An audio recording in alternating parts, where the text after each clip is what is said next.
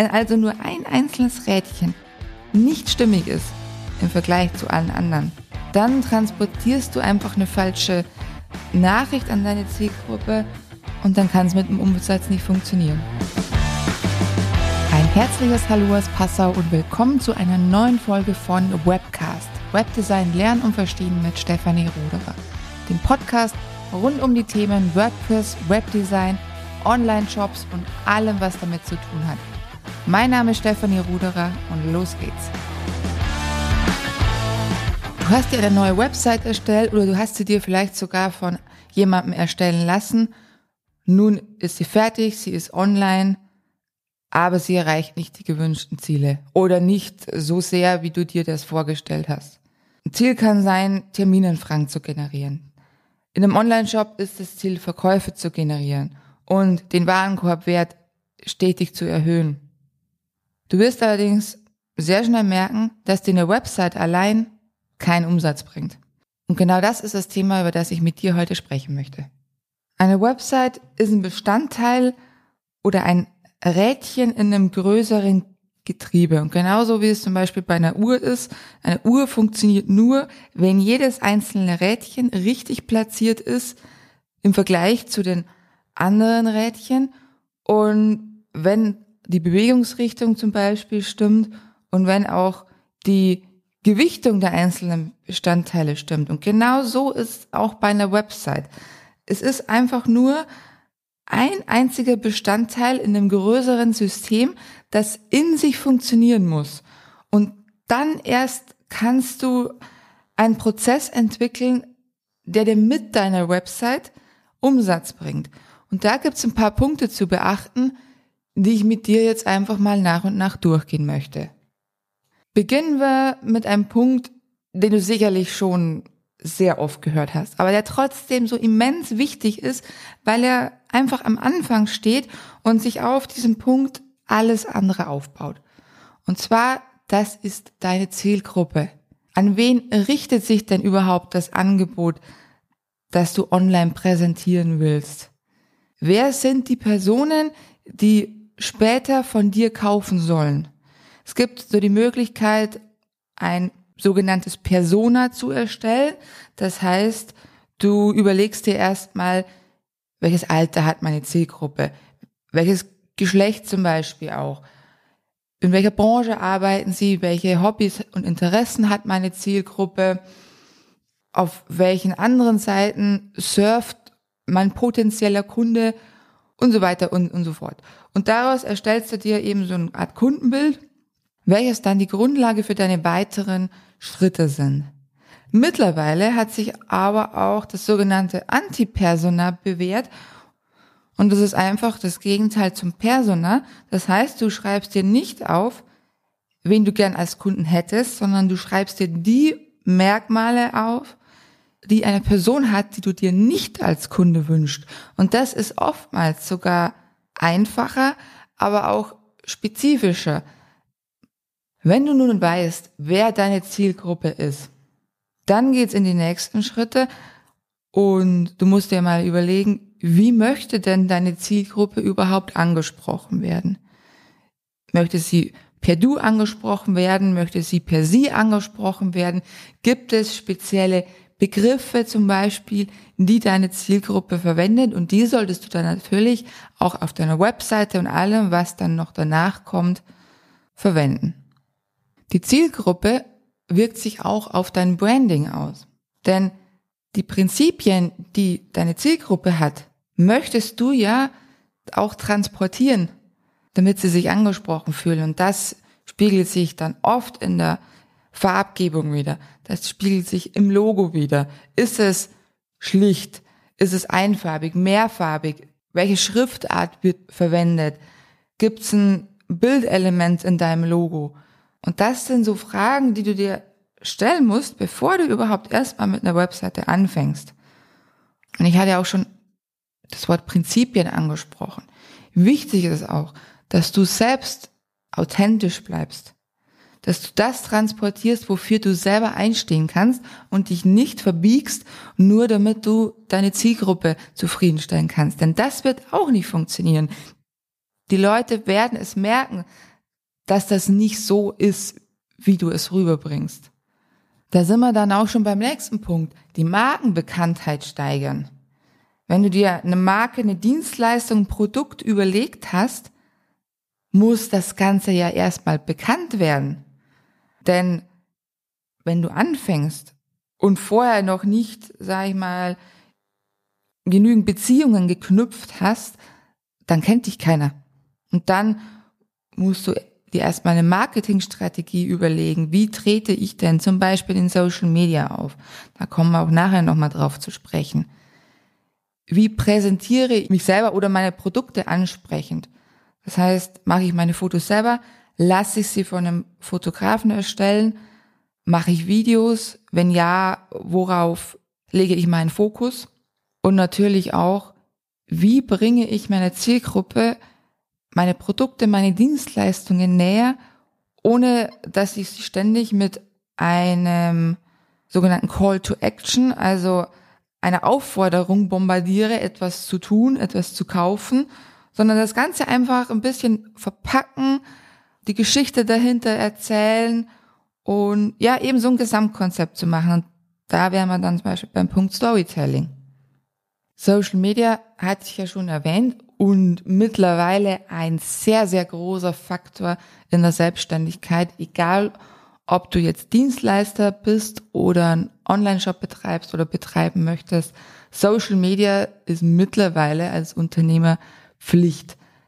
Es ist nicht wichtig, ob du auf allen Kanälen vertreten bist. Das wirst du in der Regel vor allen Dingen in der Anfangszeit sowieso nicht schaffen. Wichtig ist aber, dass du ausprobierst und die Kanäle für dich findest, die funktionieren. Das kann zum Beispiel Instagram sein. Mittlerweile wird aber auch TikTok immer mehr beliebter und viele Online-Job-Betreiber sehe ich auf TikTok wieder, wie sie zum Beispiel einfach die Herstellung ihres Produktes einmal zeigen. Und das finde ich richtig toll, weil da bin ich so richtig nah dran und sehe auch mal, was da wirklich für ein Aufwand dahinter steckt. Und vor allen Dingen für eine Preisvergabe ist sowas immens wichtig. Denn oft heißt es ja, ja, der ist aber ziemlich teuer. Das kann ja gar nicht sein. Der andere macht es mir 50 Prozent billiger. Aber wenn das Marketingkonzept stimmt und du ein wichtiges Problem deiner Zielgruppe löst oder ein Produkt anbietest, was die eine Zielgruppe unbedingt braucht, dann spielt der Preis in dem Moment auch keine Rolle mehr. Wenn du das aber nicht richtig rüberbringst, da sind wir wieder am Anfang bei diesem Getriebe und den einzelnen Rädchen. Wenn also nur ein einzelnes Rädchen nicht stimmig ist im Vergleich zu allen anderen, dann transportierst du einfach eine falsche Nachricht an deine Zielgruppe und dann kann es mit dem Umsatz nicht funktionieren. Social Media ist ein sehr wichtiger Faktor, um deine Markenbekanntheit zu steigern. Sei es, dass jetzt du selbst die Marke bist oder ein Produkt oder eine Produktpalette. Social Media ist ein sehr guter Weg mit relativ, und relativ ist ja wirklich in Anführungszeichen, mit relativ wenig Aufwand und Kosten bekannt zu werden. Relativ in dem Sinn, in Anführungszeichen, denn es kostet dich Zeit, es kostet dich in gewissem Sinne auch Mühe, weil du verschiedene Sachen austesten musst und gucken musst, was denn für dich funktioniert und welcher Kanal für dich funktioniert. Und vor allen Dingen, du musst auch hier ein Konzept entwickeln, das zum Gesamtsystem stimmig ist. Das heißt, dein Branding, deine Farbgebung, dein Logo sollte natürlich auch auf den Social Media Kanälen sichtbar sein und im gleichen Stil wie es dann wiederum auf der Homepage vorkommt oder wie es in den Werbeanzeigen vorkommt. Und sehr wichtig ist auch, auf Social Media musst du präsent bleiben. Es bringt dir nichts, wenn du eine Woche jeden Tag einen Beitrag online bringst und die nächste Woche dann vielleicht nur einen, die übernächste Woche vielleicht gar keinen und dann wieder mal vier. Da wirst du auch nicht zum Ziel kommen, denn Social Media oder deine Beiträge, deine Videos sind Berührungspunkte mit deiner Zielgruppe. Und es ist zwar von Branche zu Branche und Angebot und unterschiedlich, wie viele Berührungspunkte jemand haben muss, damit er überhaupt mal in Betracht zieht, bei dir zu kaufen oder es dann auch tut. Und wenn du nicht präsent genug bist, dann erreichst du eventuell diese Durchschnittszahl ist es in dem Sinn, ja, man kann jetzt nicht sagen, in Branche X ist es äh, zehnmal, in Branche Y ist es 30 Mal, denn das ist auch etwas, was du für dich selber erstmal rausfinden musst. Aber wenn du einfach nicht präsent bist, kannst du es schon mal gar nicht rausfinden. Und deshalb, viele überlegen sich einen sogenannten Contentplan, erstellen den im, im Vorhinein, planen das Ganze im Vorfeld und überlegen sich auch, über was will ich denn überhaupt sprechen in den nächsten Posts. Denn allein wenn du dir Instagram anschaust, merkst du, dass auch da sich immer so ein roter Faden durch das Ganze durchzieht. In der Regel steckt da ein Konzept dahinter und wird auch nicht einfach alles durcheinander gepostet, weil das macht auch keinen Sinn.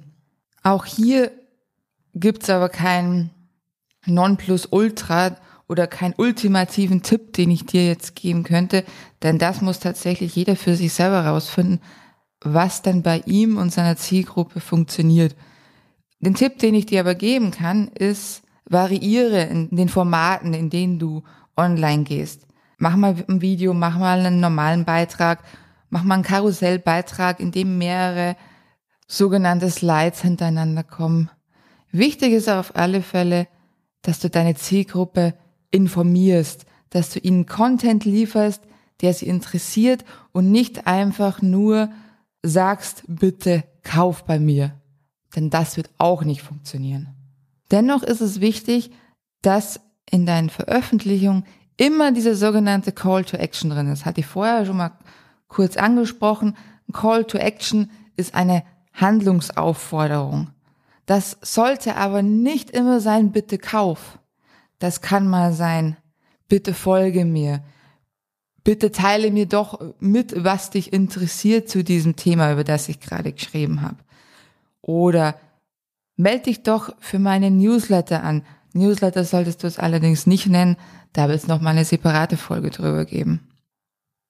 Und wenn du das alles ein bisschen variierst, hältst du deine Zielgruppe auf Social Media aktiv, interessiert und du erhöhst die Zahl der Berührungspunkte und steigerst dadurch auch das Vertrauen, das die Personen in dich gewinnen. Und so erhöhst du die Wahrscheinlichkeit, dass sie dann auch mal auf deine Webseite gehen und vor allen Dingen dort auch wiederum eine Handlung ausführen.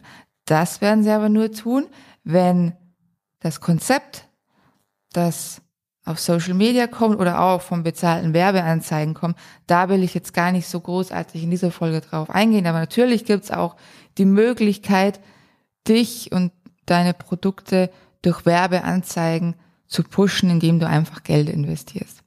Worauf ich aber hinaus möchte, ist der Punkt, dass wenn jemand deine Social Media Beiträge immer wieder sieht, sich für deine Produkte, für dich oder deine Dienstleistungen interessiert oder eine Werbeanzeige sieht, dann kommt diejenige Person zwangsweise auf deine Website.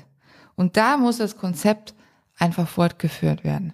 Findet der Besucher auf deiner Webseite das Farbkonzept wieder, das er vorher schon gesehen hat. Findet er das Logo zum Beispiel wieder. Findet er aber auch die Inhalte wieder, die er vorher durchgelesen hat und die ihn ja zum Interessenten gemacht haben. Wie kann er sich denn auf deiner Webseite zurechtfinden? Passt die Navigation? Wird der Besucher auch wirklich durch die Seite durchgeführt. Und das ist auf einer Unternehmenswebseite wichtig, aber das ist vor allen Dingen in Online-Shops so wichtig.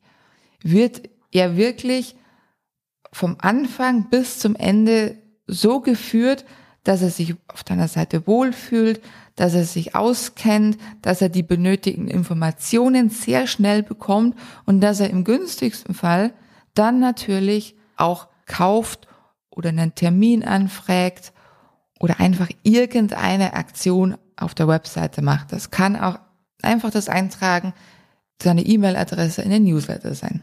Wichtig ist auf alle Fälle, dass du Vertrauen bei deinem Besucher aufbaust. Dazu zählt vor allen Dingen der Support. Und das ist auch der letzte Punkt für die heutige Folge.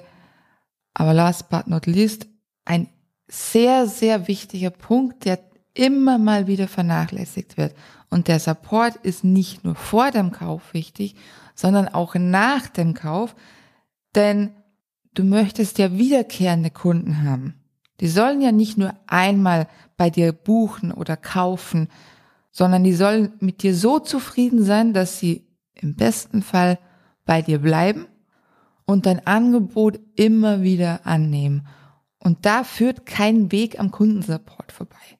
Sei es vor dem Kauf durch Beantwortung von Fragen. Das kann über verschiedene Kontaktmöglichkeiten gehen, aber wichtig ist, dass welche vorhanden sind. Und dass sich der Besucher oder potenzielle Kunde nicht alleingelassen fühlt, wenn er vielleicht etwas nicht verstanden hat oder etwas nachfragen will. Und gemäß dem Prinzip nach dem Kauf ist vor dem Kauf, solltest du immer präsent bei deinen Kunden bleiben und das Vertrauensverhältnis immer weiter steigern. Zum einen natürlich, indem du gute Arbeit lieferst und zum anderen, indem du einfach für deine Kunden da bist. Eine Website allein bringt dir keinen Umsatz. Das war das Thema der heutigen Folge. Und ich hoffe, ich konnte dir ein paar Denkanstöße mit auf den Weg geben, denn ich konnte jetzt einfach nur ein paar Punkte aufgreifen. Es sind aber noch lange nicht alle Punkte, die in dieses Gesamtsystem eingreifen. Wichtig für dich mitzunehmen ist aber, dass eine Website nur ein kleines Rädchen in einem großen Getriebe ist und nur wenn alle Komponenten aufeinander abgestimmt sind und auch in sich funktionieren, dann kannst du einen Prozess entwickeln, der dir Umsatz bringt. Damit du das erreichen kannst, hör unbedingt nächste Woche wieder in Webcast rein. Da haben wir das Thema, die größten Fehler, die du als Selbstständiger machen kannst. Und ich kann dir jetzt bereits verraten, ich habe jeden dieser Fehler selbst gemacht. Und auf wie viele Fehler wirst du kommen? Ich freue mich auf dich. Bis zum nächsten Mal, deine Stefanie. Wenn dir diese Episode von Webcast gefallen hat, dann lass gerne ein Abo da und bewerte diesen Podcast am besten natürlich mit 5 Sternen.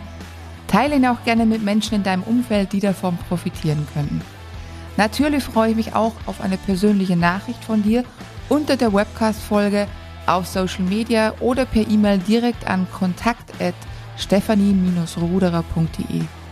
Mehr Informationen findest du natürlich auch auf meiner Website unter www.stephanie-ruderer.de. Ich freue mich von dir zu hören oder zu lesen. Bis zum nächsten Mal.